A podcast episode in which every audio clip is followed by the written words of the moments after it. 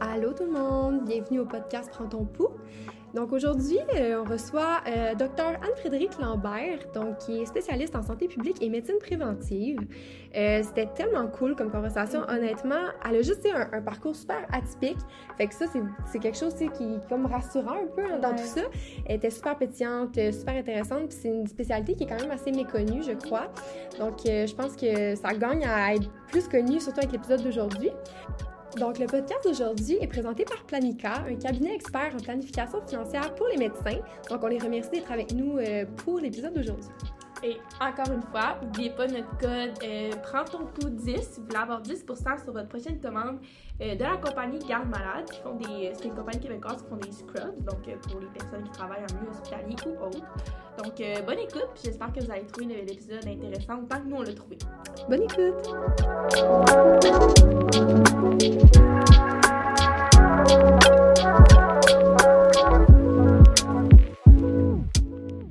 Allô Anne-Frédérique! Allô! Bienvenue sur le podcast. Merci. On est très contente de t'avoir. Euh, là, pour commencer, là, on pose tout le temps la même question. Donc, est-ce que Mhm. tu peux nous parler un peu de toi et ton parcours? Oui. Euh, ben dans le fond, moi, c'est ça. Je suis euh, médecin spécialiste en santé publique et médecine préventive euh, à Québec. Ça fait déjà 2023, trois ans que je pratique. Fait que euh, peut-être juste mon parcours un petit peu, là, mais dans le fond, j'ai fait euh, mon, euh, mon cours ici à l'Université Laval. Fait que Mhm. j'ai fait ma, tout mon pré-externat, mon externat, puis ma résidence. J'ai un parcours un peu atypique dans le sens que moi, entre l'externat puis la résidence, en fait, je savais pas trop si je voulais rester en médecine ou, ou pas. Fait que j'ai arrêté vraiment. j'ai comme tout cessé là, après l'externat. Puis euh, j'ai fait une maîtrise en administration des affaires, le profil euh, gestion pharmaceutique, gestion de la santé. Puis euh, j'étais gérante dans un restaurant. OK. OK. Puis euh, après ça, je suis revenue dans le fond. j'ai réappliqué là, dans deux résidences, psychiatrie puis santé publique. J'ai commencé en psychiatrie, j'ai fait deux ans. Ah, Puis, mais j'avais comme vraiment hésité. Puis, en fait, je voulais santé publique, j'ai été refusée. J'ai été prise en psychiatrie, mais c'était comme ce que je connaissais, puis qui m'avait attiré comme euh, pendant le préclinique puis l'externat. Puis après deux ans, bon, euh, en tout cas, on, en- on pourra en reparler, mais il y a des raisons qui ont fait que j'ai changé en, san- j'ai changé en santé publique. Puis, euh, fait que j'ai fait ma résidence là, à Québec. J'ai fait un fellow en réduction des méfaits liés aux drogues. Euh, une partie à Paris, une partie à Montréal. Puis depuis, c'est ça, trois ans en fait. là, donc en, en pleine pandémie, j'ai commencé à pratiquer ici à Québec à la Direction régionale de santé publique dans l'équipe euh, maladies infectieuses, mais c'est ça avec un volet plus euh, réduction des méfaits liés aux drogues aussi. OK, OK. Puis dans le fond, si tu veux en parler tout de suite un peu, là, Mhm. euh, par rapport à justement, qu'est-ce qui t'avait fait euh, choisir finalement la santé publique versus euh, la psychiatrie quand tu étais là-dedans, là? Ouais, plusieurs choses, mais tu sais, je dirais que quand j'étais au, au préclinique, je connaissais pas vraiment la santé publique comme 99%, je pense, des étudiants en- Ouais. en- au préclinique. Ouais. là. Euh, fait que c'est vraiment, dans le fond, à l'externat, ben, il y avait comme un, dans, dans mon temps,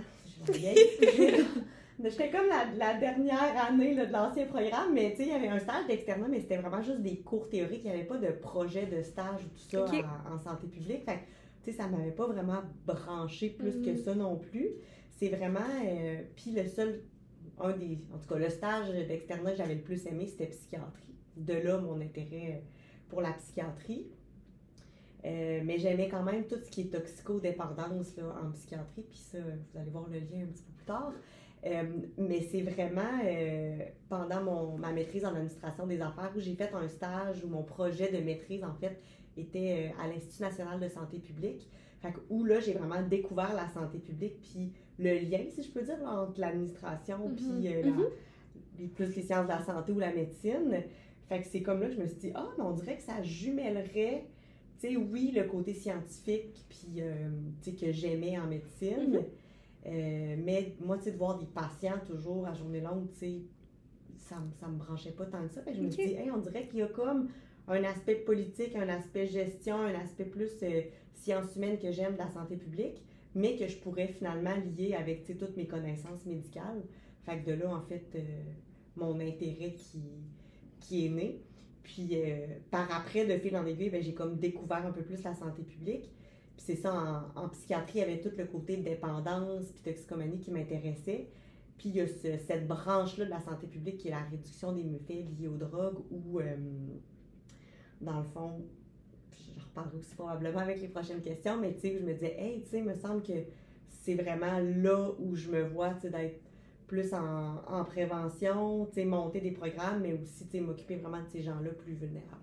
OK, fait que ça s'est comme tout marié ensemble finalement à la fin. On dirait comme tout s'est imbriqué justement ton, ta maîtrise en, en administration des affaires. Tout ça, on dirait que ça- c'est comme tout venu se marier ensemble. C'est quand même. euh, c'est bien, c'est le fun de Ben- faire comme plein de liens comme ça. Puis. Oui, oui, oui. Mais tu sais, là, ça a l'air bien simple quand je le dis Ouais. comme ça, mais disons que j'ai eu quelques petits struggles euh, Mhm. À travers le, le- Mhm. le parcours, là. Mais oui, c'est vrai que, pendant mon pré-clic, j'étais, voyons, me semble, je me reconnais pas en médecine, me semble que. Puis, tu sais, quand j'ai comme justement mis toutes ces pièces de casse-tête-là ensemble, j'ai fait, ah, OK, là, ça fait quelque chose Ok. qui peut être comme un petit peu euh, tout le temps à côté de la traque. On dirait que là, c'est. Mhm. T'avais comme une vision plus globale. Là. Ouais, c'est ça, exactement. OK. Vraiment intéressant. Euh, concrètement, ça fait quoi une spécialiste en santé publique? Oui, concrètement. euh, Puis, tu sais, je compare toujours un peu la santé publique à la, à la médecine familiale dans le sens que, tu sais, c'est super large la santé publique, puis il y a comme des, des sous-spécialités. Fait que je vais essayer d'expliquer globalement, tu sais, moi, mon travail, puis peut-être de l'extrapoler un petit peu. Euh, dans le fond, on a toujours notre pain puis notre beurre, qui est comme la garde. Puis, tu sais, moi, je suis dans une équipe de maladies infectieuses. Fait que notre pain puis notre beurre, puis la garde, puis ce qu'on voit, tu sais, fréquemment, puis, euh, tu sais, c'est de c'est toute la, la gestion des, ben, des maladies infectieuses, des, des, maladies, des MADO, là, des maladies à déclaration obligatoire. Euh, fait que, quand on a des cas de maladies à déclaration obligatoire, que ce soit un, un strep du groupe invasif, euh, un cas de rougeole, un cas de tuberculose, ben, ça nous est déclaré par les professionnels de la santé ou par le- les laboratoires. Puis nous, ben, on a les enquêtes épidémiologiques à faire. On a entendu beaucoup ce terme-là avec, euh, Mhm. avec la COVID. Fait qu'il y a toutes les enquêtes épidémiologiques qui sont faites, qui sont habituellement faites par des infirmières parce qu'on a des protocoles et tout ça. Euh, mais tu sais, quand il y a des cas plus complexes, ben, tu sais, ça va être, ils vont se tourner, les infirmières, vers le médecin pour savoir, ben, qu'est-ce qu'on fait? Est-ce qu'il faut prophylaxer des gens? Est-ce qu'il faut vacciner? Est-ce qu'il faut isoler des personnes? Puis parfois, ben, on a des éclosions. Hein? Fait que, des, dans le fond, plusieurs cas qui sont liés entre eux. Puis là, c'est vraiment notre rôle là, de médecin en santé publique de gérer l'éclosion, de voir, ben, est où la source, comment ça se transmet, euh, comment on peut essayer de, de prévenir d'autres cas, mais aussi de contenir l'éclosion. Fait que ça, je dirais que c'est notre pain puis notre beurre, euh, qui sont des choses qui peuvent être simples à gérer ou plus complexes dépendamment. Euh, mais tu sais, je dirais que chaque médecin, on a un peu nos sous-spécialités, puis on a des dossiers qui sont plus au long, au long cours.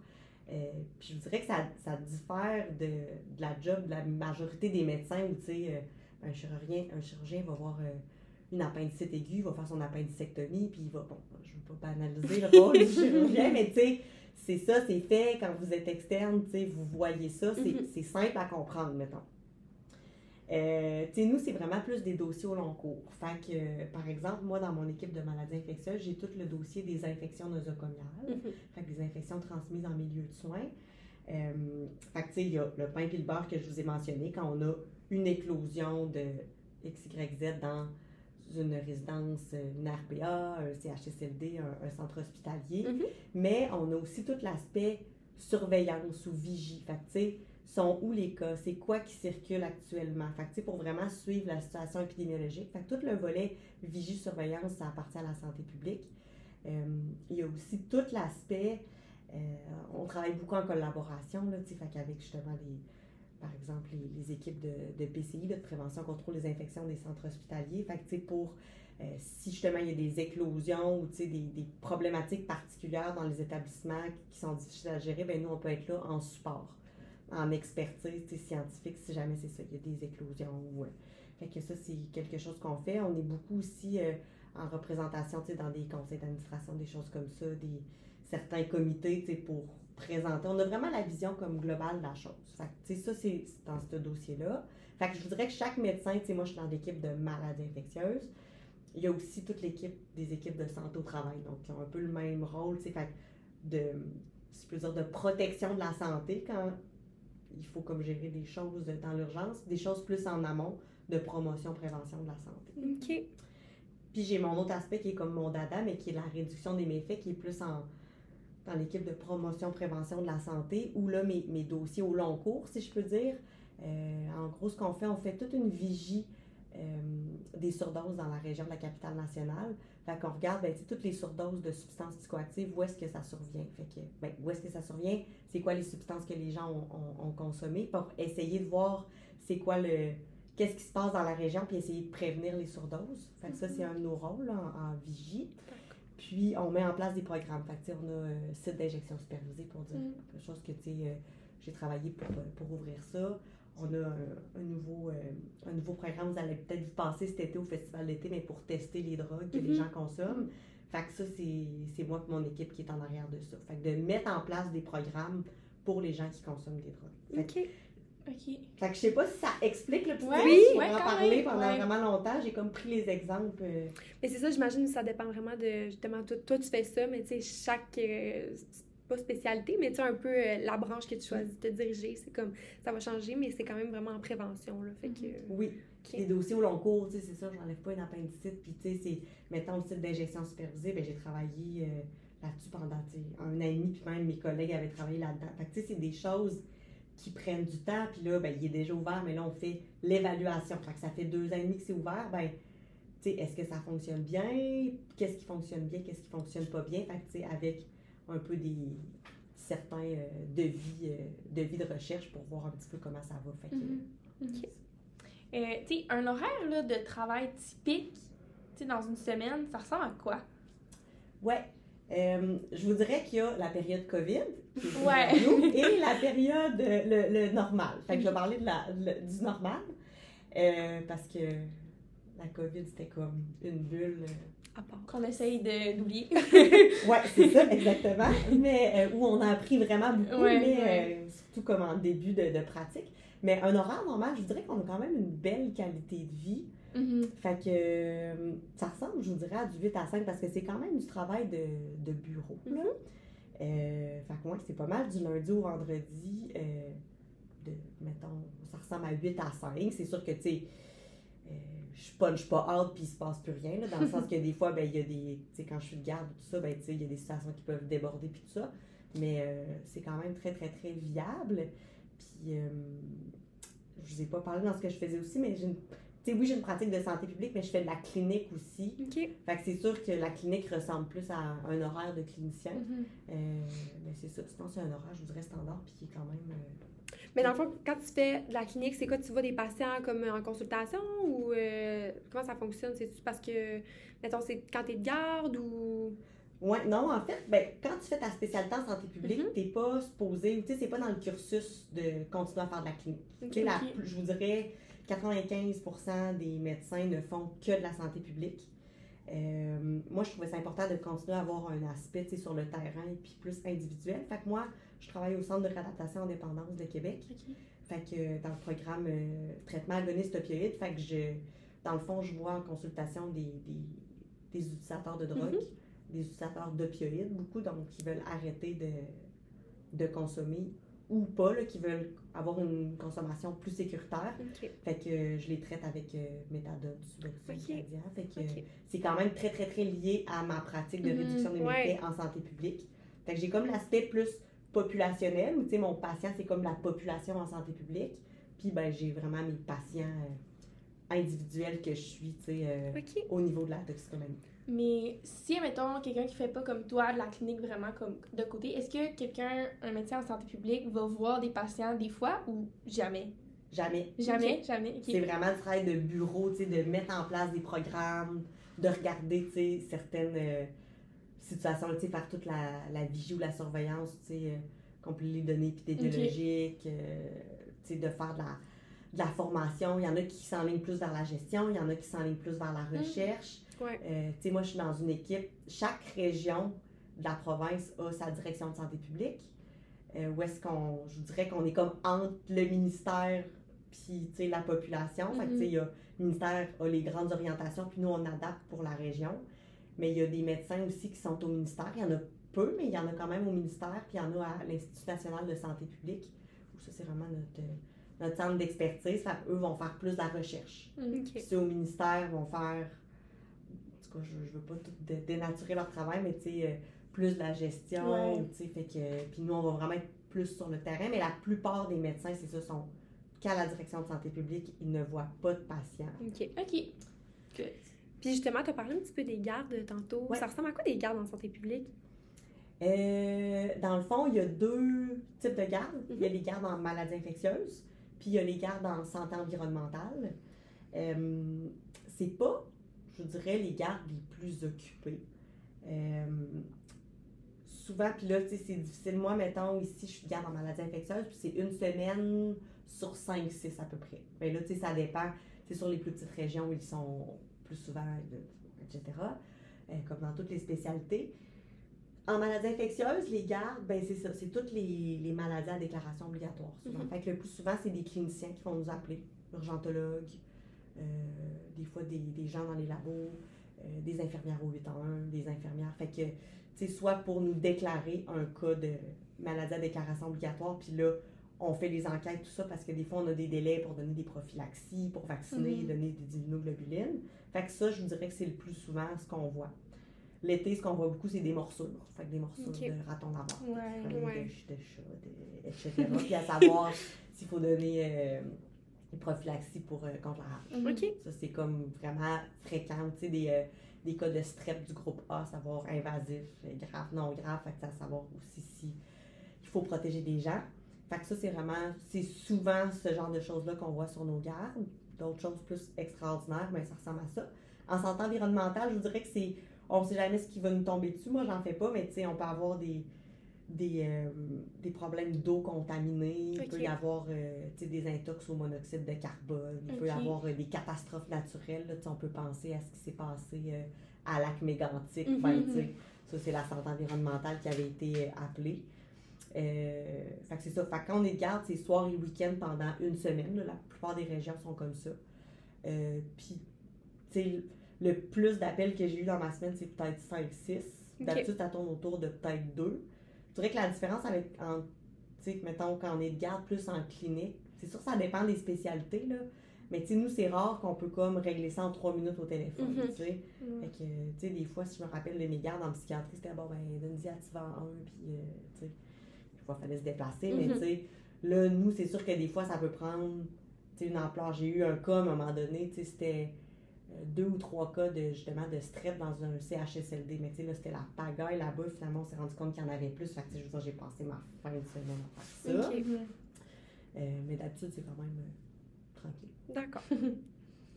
Euh, Est-ce que, ben, tu l'as un peu parlé, là, c'est plus, ça ressemble plus à un, un travail de lundi au vendredi, Mhm. de 8 à 5, mais est-ce que c'est quand même, t'es quand même capable de garder un bon équilibre de vie, puis comment tu fais pour garder un bon équilibre de vie? Ouais, je vous dirais que c'est quand même facile, là, je le mets en guillemets, parce que, tu sais, je pense que, un, on, a personne qui n'est pas travaillant, je pense, en médecine, fait que, sais, on veut toujours, on est un peu performant, on est perfectionniste, mais je vous dirais que c'est quand même, faut mettre ses limites, mais, tu sais, c'est quand même simple de dire, ben, on a nos soirées, puis, tu sais, de- d'avoir des, des hobbies, puis, euh, fait que je vous dirais que c'est un peu toujours de se parler puis de mettre ses limites parce que toujours tout le monde va toujours en demander plus. Mais euh, je vous dirais que c'est pas si. euh, on a quand même un bel horaire. Là. Ouais, mais tu sais, des fois, surtout avec tu sais, les projets à long terme, des fois, ça doit être dur de comme se dire, comme d'arrêter, ou de, tu sais, des fois, tu vas comme travailler tout le temps plus Oui. pour que ça mène à quelque part, puis. Ouais.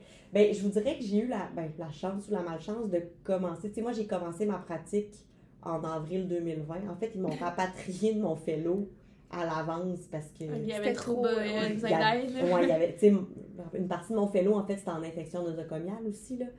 Euh, Mm. Fait que, il était comme là, on a besoin de toi, là, tu sais, on t'attend.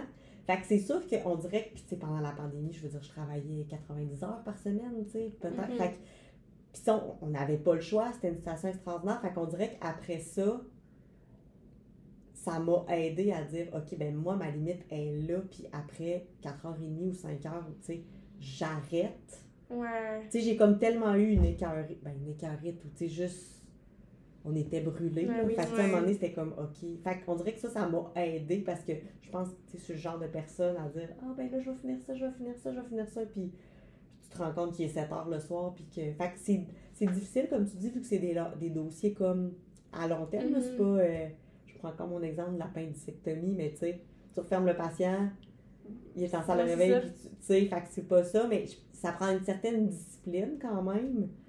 Mais, euh, tu sais, moi, ce qui m'aide, c'est que j'ai quand même des activités. Mhm. C'est ça, le, le soir, tu sais, je fais beaucoup de sport. Fait que, tu sais, ben, je sais que j'ai mon club de course à, à 6 heures. Fait que, tu sais, je suis capable de gérer mes affaires. Ouais, c'est Mhm, ça, exact. OK. Puis, tu sais, tantôt, on parlait justement de. Tu sais, au début, tu sais, tu savais pas que tu allais nécessairement en santé publique, puis tout, mais est-ce que tu avais quand même, mettons, réalisé soit des implications ou même euh, du bénévolat ou quelque chose dans le genre, mettons, en santé publique quand tu étais soit au préclinique ou à l'externat ou quelque chose dans, dans ce type-là? là? Pas vraiment. Non, hein? Ouais, j'en ai pas. Non, parce que. Puis il y a pas grand monde, je vous dirais, qui font ça parce qu'on en- connaît pas. Il y en a pas. C'est peu connu. Tu sais, il y en a pas vraiment. Ouais. On n'en entend pas tant parler non plus, tu sais, à l'école, euh, au préclinique, tout ça. C'est pas, tu sais, c'est une spécialité, je pense, qui, justement, qui gagne aussi à être connue, mais vraiment, je pense que c'est méconnu. C'est vraiment très, très méconnu. Puis comme je vous dis, avant, il n'y avait même pas de stage. Tu sais, c'était des cours là maintenant. Tu sais, à l'externat, vous avez un stage obligatoire, mais tu sais, qui arrive à l'externat senior. Fait que, tu sais, souvent, les gens ont déjà fait, ont déjà fait leur Ouais. 15. C'est comme trop tard. Ouais, c'est ça, exact. Fait que c'est comme dur, tu sais, il n'y a pas beaucoup de monde qui ont fait justement du bénévolat ou des, tu sais, de la recherche ou, ou, Mhm, ou- mhm. ou de l'implication, Mhm, là. Fait que, ouais, c'est plate, Ok. mais non. Non, mais c'est correct, c'est la réalité, fait que Ouais, c'est ouais, vraiment bien. vraiment, euh. Et tu sais, t'en as parlé un petit peu tantôt, là, tu avec, euh, tu parlais des infirmières du 811, les urgentologues, mais tu sais, c'est avec quel professionnel de la santé vous collaborez, tu sais, au quotidien? Mhm. Ben, tu sais, c'est sûr que dans, mettons, tu sais, dans nos équipes, là, vraiment de santé publique, euh, tu sais, oui, il y a des médecins, mais je voudrais que le médecin, on est un peu généraliste, puis notre plus-value, si je peux dire, c'est que pendant notre résidence, on a des stages vraiment dans, dans tous les domaines que je vous dis, maladies infectieuses, santé environnementale, santé au travail, euh, promotion, prévention de la santé, mais on a aussi des, des stages en épidémio, en gestion, en surveillance. Fait que, on est comme le généraliste. Mais dans nos équipes, on a euh, beaucoup d'infirmières qui sont comme spécialisées dans une affaire. On a aussi des, des, des professionnels, fait que, ce soit des, des épidémiologistes, euh, des gens en communication, il y a des, des, des, des kinésiologues, des nutritionnistes, dépendamment dans quel domaine de la Mhm. santé publique on, on travaille. Euh, puis je vous dirais qu'on travaille beaucoup avec des gens hors de nos organisations. Fait que ce soit avec, euh, tu sais, les, si je prends mes exemples, mettons, euh, tu sais, moi en infection nosocomiale, ben, on va travailler beaucoup avec les infectiologues. Mhm. Euh, on va travailler beaucoup avec justement les infirmières en, en prévention contrôle des infections. Euh, si je pense à ce qui est de la réduction des méfaits, quand, on travaille beaucoup avec euh, le service policier, Ouais. parce qu'il y a quand même des enjeux légaux à, à Mhm. ce qu'on fait. On travaille beaucoup justement avec, euh, avec le ministère. On va travailler avec les municipalités aussi. Tu sais, quand on a ouvert, ben, il y avait tout un enjeu d'acceptabilité sociale. Ben, on a travaillé beaucoup avec la ville. Euh, fait que, tu sais, je vous dirais que c'est très, très, très varié, puis ça dépend de, de- du domaine. Là. Mhm. Mais il faut s'attendre en santé publique à travailler, tu sais, pas toute seule dans son bureau. Tu sais, oui, on a des, des, des, des, bouts où on rédige puis tout ça, mais tu sais, on, on travaille avec beaucoup, beaucoup, beaucoup d'acteurs. Je travaille souvent avec les coronaires aussi quand on a des, des surdoses, puis de voir, ben, qu'est-ce que vous pensez Qui- qui est arrivé, tout ça. Fait que, avec les, les labos, les labos, les labos euh, légaux, tout ça. Fait que c'est vraiment, vraiment, vraiment varié. Ouais, c'est ça, c'est vraiment varié. Hein. C'est Ouais. pas, pas juste des professionnels de la santé, c'est vraiment comme de tout- toutes sortes de personnes avec qui vous travaillez. C'est Ouais. intéressant. Moi, c'est ce que j'aime, tu sais, de pas être juste de, entre professionnels de la santé. Ouais. C'est vraiment. euh, D'être varié, de travailler avec plein de types de personnes. Oui, c'est ça. Tu sais, il y, a il y a une couple de semaines, j'ai une organisatrice communautaire qui m'appelait. Elle était comme, ah, ben, tu sais, on a un conseil de quartier euh, ben, dans un quartier où il y a plus de, de Mhm. consommation, Mhm. disons, dans la ville de Québec. Puis elle dit, ben, tu sais, les gens sont inquiets des différences, euh, de la consommation. Est-ce que tu accepterais de venir parler, ben, justement, tu sais, de la conso, à quoi ça ressemble, qu'est-ce que les gens consomment, c'est quoi la conso, c'est quoi les drogues, euh, c'est quoi la station, qu'est-ce que vous faites avec ça? Euh, Est-ce que tu voudrais venir présenter avec un, un directeur d'un des organismes communautaires, tu sais, partenaires? Fait que là, ben, tu sais, je de préparer ça, je parle à beaucoup de monde, puis tu sais, fait que, puis là, je vais rencontrer des citoyens. Fait que, tu sais, c'est quand même très, très, très, très Mhm, varié, mhm. là. OK, c'est vraiment cool. Euh, là, c'est ça, c'est comme plus euh, une grosse question. Tantôt, on l'a comme abordé là, un petit peu. Mais justement, tu as dit que pendant la pandémie, vous étiez vraiment très euh, demandé au niveau de votre travail. Mais justement, pendant la pandémie, c'est quel rôle avait les, les spécialistes en, en santé publique au sein de la pandémie puis pendant la pandémie? Ouais. Euh, ben, c'est dur à dire dans le sens qu'on a tellement été impliqués, puis je dirais qu'on est impliqués un petit peu, euh, un petit peu partout, là. Fait que je vais essayer de compartimenter sans oublier trop trop de collègues, mais c'est sûr que, ben, tu sais, comme je vous ai dit, en santé publique, il y a comme trois instances, trois endroits majeurs où est-ce qu'on peut travailler. Il y a le ministère euh, de la Santé, il y a l'INSPQ, l'Institut national de santé publique, puis les directions régionales de santé publique. Euh, c'est sûr qu'au ministère, ils sont pas beaucoup, mais c'est sûr qu'ils sont beaucoup dans les décisions euh, politiques. Fait c'était la voie, je dirais, du scientifique, mais au niveau du politique. Il y a tout ce qui est l'Institut national de santé publique, ben, eux, ils regardaient, c'est de la recherche, ils regardaient, ils faisaient la veille scientifique, ils regardaient ce qui se faisait ailleurs, ils regardaient, euh, beaucoup, ils faisaient de la, ils regardaient ce qui se faisait en recherche, c'est eux qui, qui donnaient les lignes directrices, par exemple. moi, je travaillais beaucoup avec les lignes du, du Comité sur les infections nosocomiales du Québec, là, qui est comme à l'INSPQ, fait, qui disait, ben, voici ce qu'il faut faire dans les centres hospitaliers pour euh, éviter les éclosions, tout ça, ou comme mesure de, de, base de prévention. Fait que, eux, c'est tout eux au niveau scientifique qui faisaient la veille, qu'est-ce qui se fait ailleurs, c'est quoi les données probantes, puis voici comment on va appliquer, qu'est-ce qu'on fait au Québec. Puis, il y a, nous, au niveau des directions de santé publique, ben, on appliquait ça, puis on adaptait ça aussi, fait que, euh, ben, c'est sûr qu'au début, début, début de la pandémie, il n'y en avait pas de ça, fait qu'on on se démerdait, pardon. mais on était comme, bon, ben, on va utiliser notre GBS, puis on va, tu sais, mais là, on a eu après ça des lignes directrices, fait que nous, ben, il y a des, justement des lignes qui descendaient de l'INSPQ, mais tu sais, là, des fois, c'est pas applicable, nos milieux sont différents. Tu sais, si je prends, moi, j'étais beaucoup dans les milieux de soins, ben, tu sais, on appliquait. Euh, puis, tu sais, ça, notre rôle a énormément évolué, tu sais, pendant la pandémie, dans le sens qu'au début, il manquait de monde, tout ça, euh, on savait pas trop. Fait tu sais, moi, les premières éclosions dans les CHSLD, les RPA, ben, j'allais sur place, puis c'est moi qui tapais par terre pour zoner parce qu'il n'y avait pas de monde, personne ne savait comment faire ça. Après ça, j'étais plus, je regardais, on vérifiait les situations épidémiologiques, euh, les éclosions, qu'est-ce qui a causé ça, comment on peut. Fait sais, c'était comme plus du macro. On conseillait aussi, euh, tout ce qui est les organisations, que ce soit les CIUS, les centres hospitaliers. Fait c'est large, là, ce que je dis, j'essaie de l'expliquer en, quelques, en quelques secondes.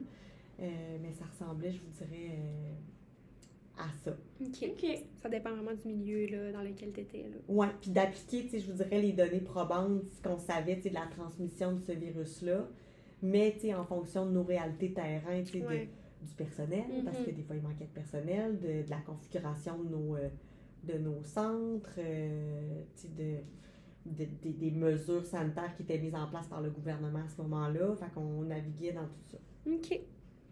Euh, quel rôle les euh, spécialistes en santé publique et médecine préventive ont dans la, la, santé éducative, là, plus en lien avec la prévention et tout? Mm-hmm. Euh, je vous dirais qu'on a quand même un, un bon rôle de, que ce soit de formation, d'enseignement, de, d'explication de, à, à, la population. des fois, c'est pas un médecin qui va parler de quelque chose, mais, tu sais, il y a souvent des médecins en santé publique et d'autres professionnels, tu sais, dans, dans, dans, des dépliants qu'on peut voir, dans des feuillets, dans des publicités, dans... Euh, fait que je vous dirais qu'on a quand même un rôle dans des problématiques... Euh, euh, il y en a tellement, on dirait. Mais, tu sais, c'est ça, d'informer la population, ça fait vraiment partie de notre rôle, tu sais, de sensibiliser la population. Euh, on peut penser à, la, à tout ce qui est de la légalisation du cannabis, ben, tous les, les messages de prévention, tout ça, ben, il y en a beaucoup qui viennent de la santé publique. Fait que, euh, fait que c'est ça, c'est des choses à grande échelle. Mais on en a à petite échelle. je vous parlais tantôt de ben, je vais aller parler dans un conseil de quartier parce qu'ils veulent savoir, ben, je vais adapter le message, mais je vais aller présenter à une population cible. Fait que, on a quand même, je dirais, un bon rôle. Euh, beaucoup en promotion, prévention. Fait que, tout ce qui est de, de, de, de, de, promotion de saines habitudes de vie. C'est beaucoup quelque chose de qu'on voit, que ce soit sur la cessation tabagique, sur, euh, mm. sur l'activité physique. Fait il y a souvent, sans dire juste des médecins en santé publique, mais des professionnels en santé publique en arrière de, mm-hmm. de tous ces messages-là. Là, je vais aller avec la question des auditeurs, puis on va revenir peut-être à mm-hmm. celle-là tantôt. Puis, euh, dans le fond, la question, c'est, on a encore une fois un petit peu euh, parlé tantôt de la recherche. Oui. Mais justement, tu sais, ça doit quand même avancer vite, surtout depuis la pandémie, justement. Mais mm-hmm. la recherche, ça, quel rôle ça prend au sein de ta spécialité, justement? J'imagine que ça doit. Oui, ça prend quand même de la place. Puis je vous dirais, tu sais, c'est à, géométrie variable en ce sens que. Euh, pense que chaque médecin en fait un petit peu, puis des fois, on a besoin euh, de la- il y a deux choses. je reviens un petit peu en arrière. Tu sais, il y, a, il y a de la recherche qui est faite par d'autres instances, tout ça. Puis, il y a une grosse partie de notre travail qui est de faire des revues de littérature ou de regarder ce qui se fait ailleurs, c'est quoi les données probantes, par exemple, pour implanter un programme, par exemple, Mhm. pour notre population. Fait tout cas, je sais pas si ça répond en partie à la question, mais on va utiliser évidemment, tu sais, euh, beaucoup la recherche, on regarde ce qui se fait c'est ça, pour implanter. Il y a aussi des médecins en santé publique qui font de la recherche. C'est quand même, euh, surtout qu'on est dans un milieu universitaire, fait qu'il y en a quand même beaucoup. Je vous dirais qu'au niveau régional, on est plus dans, tu sais, au niveau du terrain, on n'en fait pas tant que ça. Parfois, tu sais, comme je vous disais tantôt, tu sais, comme là, je suis à travailler sur l'évaluation deux ans post-ouverture du service d'injection supervisée. Ben, tu sais, oui, on a fait, de la recherche qualitative, on a fait, des, des entrevues, des focus group pour voir, c'était quoi, euh, dans le fond, la satisfaction, des usagers, des travailleurs, tout ça. Fait que, c'est un type de recherche. Euh, mais il y a quand même, oui, des professionnels qui en font plus, mais tu sais, dans les autres instances, par exemple, à, l'I- à, à l'Institut national de santé publique, ben, c'est sûr que c'est très prôné, puis ça fait partie, c'est leur quotidien, en fait, Mhm. de, de faire de la recherche, par exemple, pendant la COVID, on l'a vu Mhm. beaucoup, mais tu sais, sur l'efficacité vaccinale, ou tu fait, que- fait que oui, c'est prôné, puis c'est fait, mais je vous dirais que c'est plus dans les instances provinciales que les gens qui travaillent euh, au régional. OK. Euh, c'est quoi les qualités qui font que t'es bonne dans ta spécialité? C'est une grosse question, là. Une belle question des auditeurs. Ouais. Ouais. Euh, ok, je vais twister un peu votre question. Parfait, vas-y. je vais dire, que- ben, qu'est-ce qui fait que je suis bonne dans ma spécialité? J'ai, moi, j'ai quand même, euh, je vous dirais, un sentiment d'imposteur dans tout ce que je fais. Puis Des fois, je suis comme, mais, mais pourquoi je réussis comme ça? Je dis pas que je réussis dans tout, mais tu sais, je suis comme, voyons, je suis pas la bonne personne. Mais je pense que ce qui m'a démarqué, puis comment je change la question, c'est comment as-tu réussi justement à, à te démarquer ou à travailler peut-être autrement? Parce que euh, moi, dans ma tête, un médecin en santé publique, c'était un- c'était quelqu'un qui était euh, tu sais, capable vraiment d'aller au fond des choses, d'être rigoureux, d'être beaucoup, c'est ça justement, qui fait beaucoup de recherches, euh, qui est très consciencieux, qui est... Mais euh, sans dire que je suis rien de tout ça, là. mais mais, tu sais, je pense que c'est ma curiosité, c'est, je pense que c'est aussi ma facilité euh, à entrer en relation avec les gens, puis à faire des liens entre les gens. ok. Euh, puis tu sais, on dirait que l'idée que j'avais d'un médecin en santé publique avant d'être là, c'est ça, c'était quelqu'un qui était beaucoup derrière son ordinateur, tu sais, puis qui faisait un peu toujours de la bureaucratie. Un peu Puis plus là, sérieux, là. Ouais, c'est ça, puis tu sais, plus introverti, puis Ok. tout ça. Euh, bon, vous voyez, je suis pas si Non. introvertie que ça.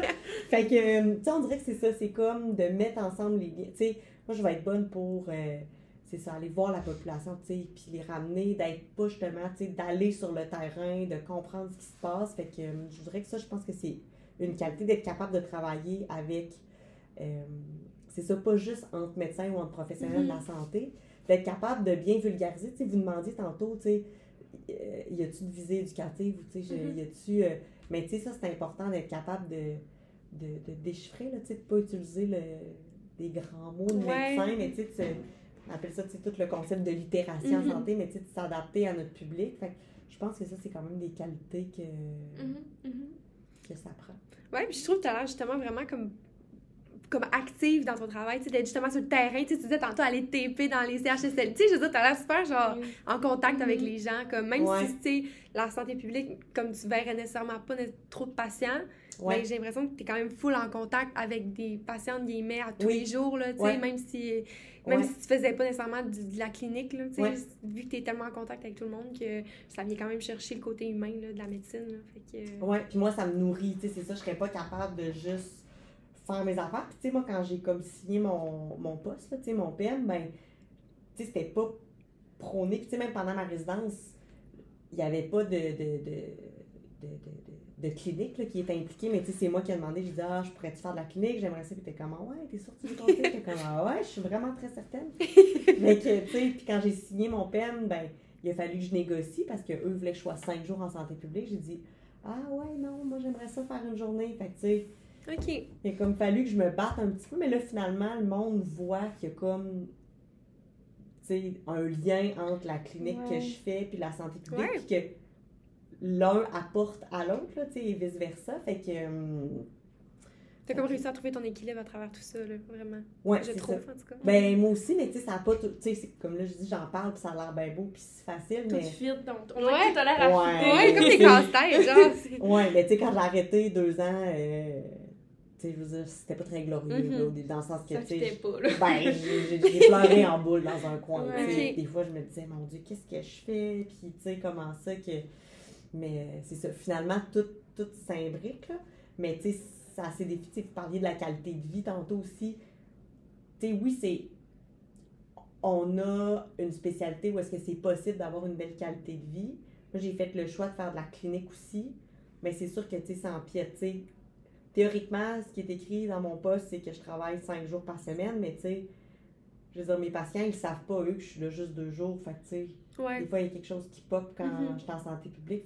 C'est sûr que ça, je vous dirais que c'est difficile à concilier, mais moi, j'enlèverais pas une des deux parties, sais, parce que Mhm. je trouve que les deux se complètent vraiment, là. Mhm, Mais ça amène des défis quand même, là, Ok, de logistique et de temps. sûr. Ouais. Puis dernière question, Oui. si tu avais à te donner un conseil à toi quand tu étais soit au préclinique ou tu sais la première année de médecine, ça serait quoi? Surprise. Hey, un conseil de relaxer. non, mais tu sais, c'est tellement, tu sais, on rentre, puis on est comme, OK, tu sais, il faut étudier, puis c'est vraiment important, puis les notes, puis. Euh, fait que ça serait comme, on dirait d'écouter ma petite voix intérieure. J'ai peut-être l'air vraiment cliché, là. Non, vraiment pas. Mais, euh, ouais, d'écouter ma petite voix. Puis, tu sais, on dirait qu'on rentre au préclinique. Puis, tu sais, on est comme tout en rang, là. Puis, il faut que tout le monde soit. C'est peut-être moins vrai maintenant, mais moi, c'était ça ma perception. Tu sais, qu'il faut que tout le monde un peu soit pareil. Puis là, tu rentres, puis ils te disent Ah, là, vous êtes donc chanceux, puis vous êtes la crème de la crème, puis vous êtes en médecine. Puis, tu sais, c'est. Il y a les spécialités, là, puis, tu sais, c'est- juste ça. Mhm. Mais, tu sais, quand t'as une petite voix, puis t'es comme. Ah, il me semble Pas sûr. que. Ouais. Ouais, fait qu'on dirait que j'aurais dû écouter ça plus tôt. Mhm. Puis, tu sais, je sais pas, j'aurais fini où, là, tu sais, des fois, j'ai des petits pop-up que... Ouais, fait que je pense que c'est ça le conseil que... Mhm. Puis, tu sais, pas... Je sais que c'est dur, là, de pas être dans le sentier battu parce que, tu sais, Ouais. ils sont c'est quand même... Mais c'est ça qui est comme privilégié, ça qu'on essaye Ouais. de nous pousser Ouais. là-dedans. Là, Ouais. fait que- Ouais, fait que, fait que je pense que c'est le conseil que, que je me donnerais puis que je donnerais peut-être euh, Mm. aux étudiants. C'est vraiment un ça bon cool. conseil. On dirait que t'as comme créé ta spécialité qui Ouais. t'allait bien à toi avec tout ce que tu voulais. Genre. Ouais, oui. Puis, tu sais, là, je suis contente, mais tu sais, c'est ça. Il faut travailler, puis travailler autrement que, tu sais, d'étudier dans les livres. Mhm. Ça, Tu sais, quand je dis d'écouter sa petite voix, ben, tu sais, mon cours de neuro, euh, j'aimais pas ça, puis je l'ai vraiment étudié, puis j'ai pas eu une bonne note, puis j'aurais juste peut-être dû encore moins l'étudier, puis j'aurais eu la même note, puis j'aurais eu du temps, tu sais. euh, C'était pas ta matière. C'était pas ta matière. Mais tu sais, fait qu'il y a pas juste le cursus, il y a un peu tout le reste qui Mhm. fait, tu sais, qui, qui, qui forme puis tout ça, là. Ok. C'est ça. C'est très bon conseil. Oui, vraiment. Vraiment. Vraiment. Mais merci beaucoup pour vrai. C'était vraiment une belle conversation. Puis je pense que ça va vraiment gagner à être connu comme euh, spécialité parce que euh, moi, j'en avais pas tant entendu parler avant aujourd'hui. Fait que euh, merci beaucoup d'être venu aujourd'hui. Ben, ça fait plaisir. Puis on te souhaite une très belle continuité. Merci à vous aussi. Merci. Merci. Bye. Salut.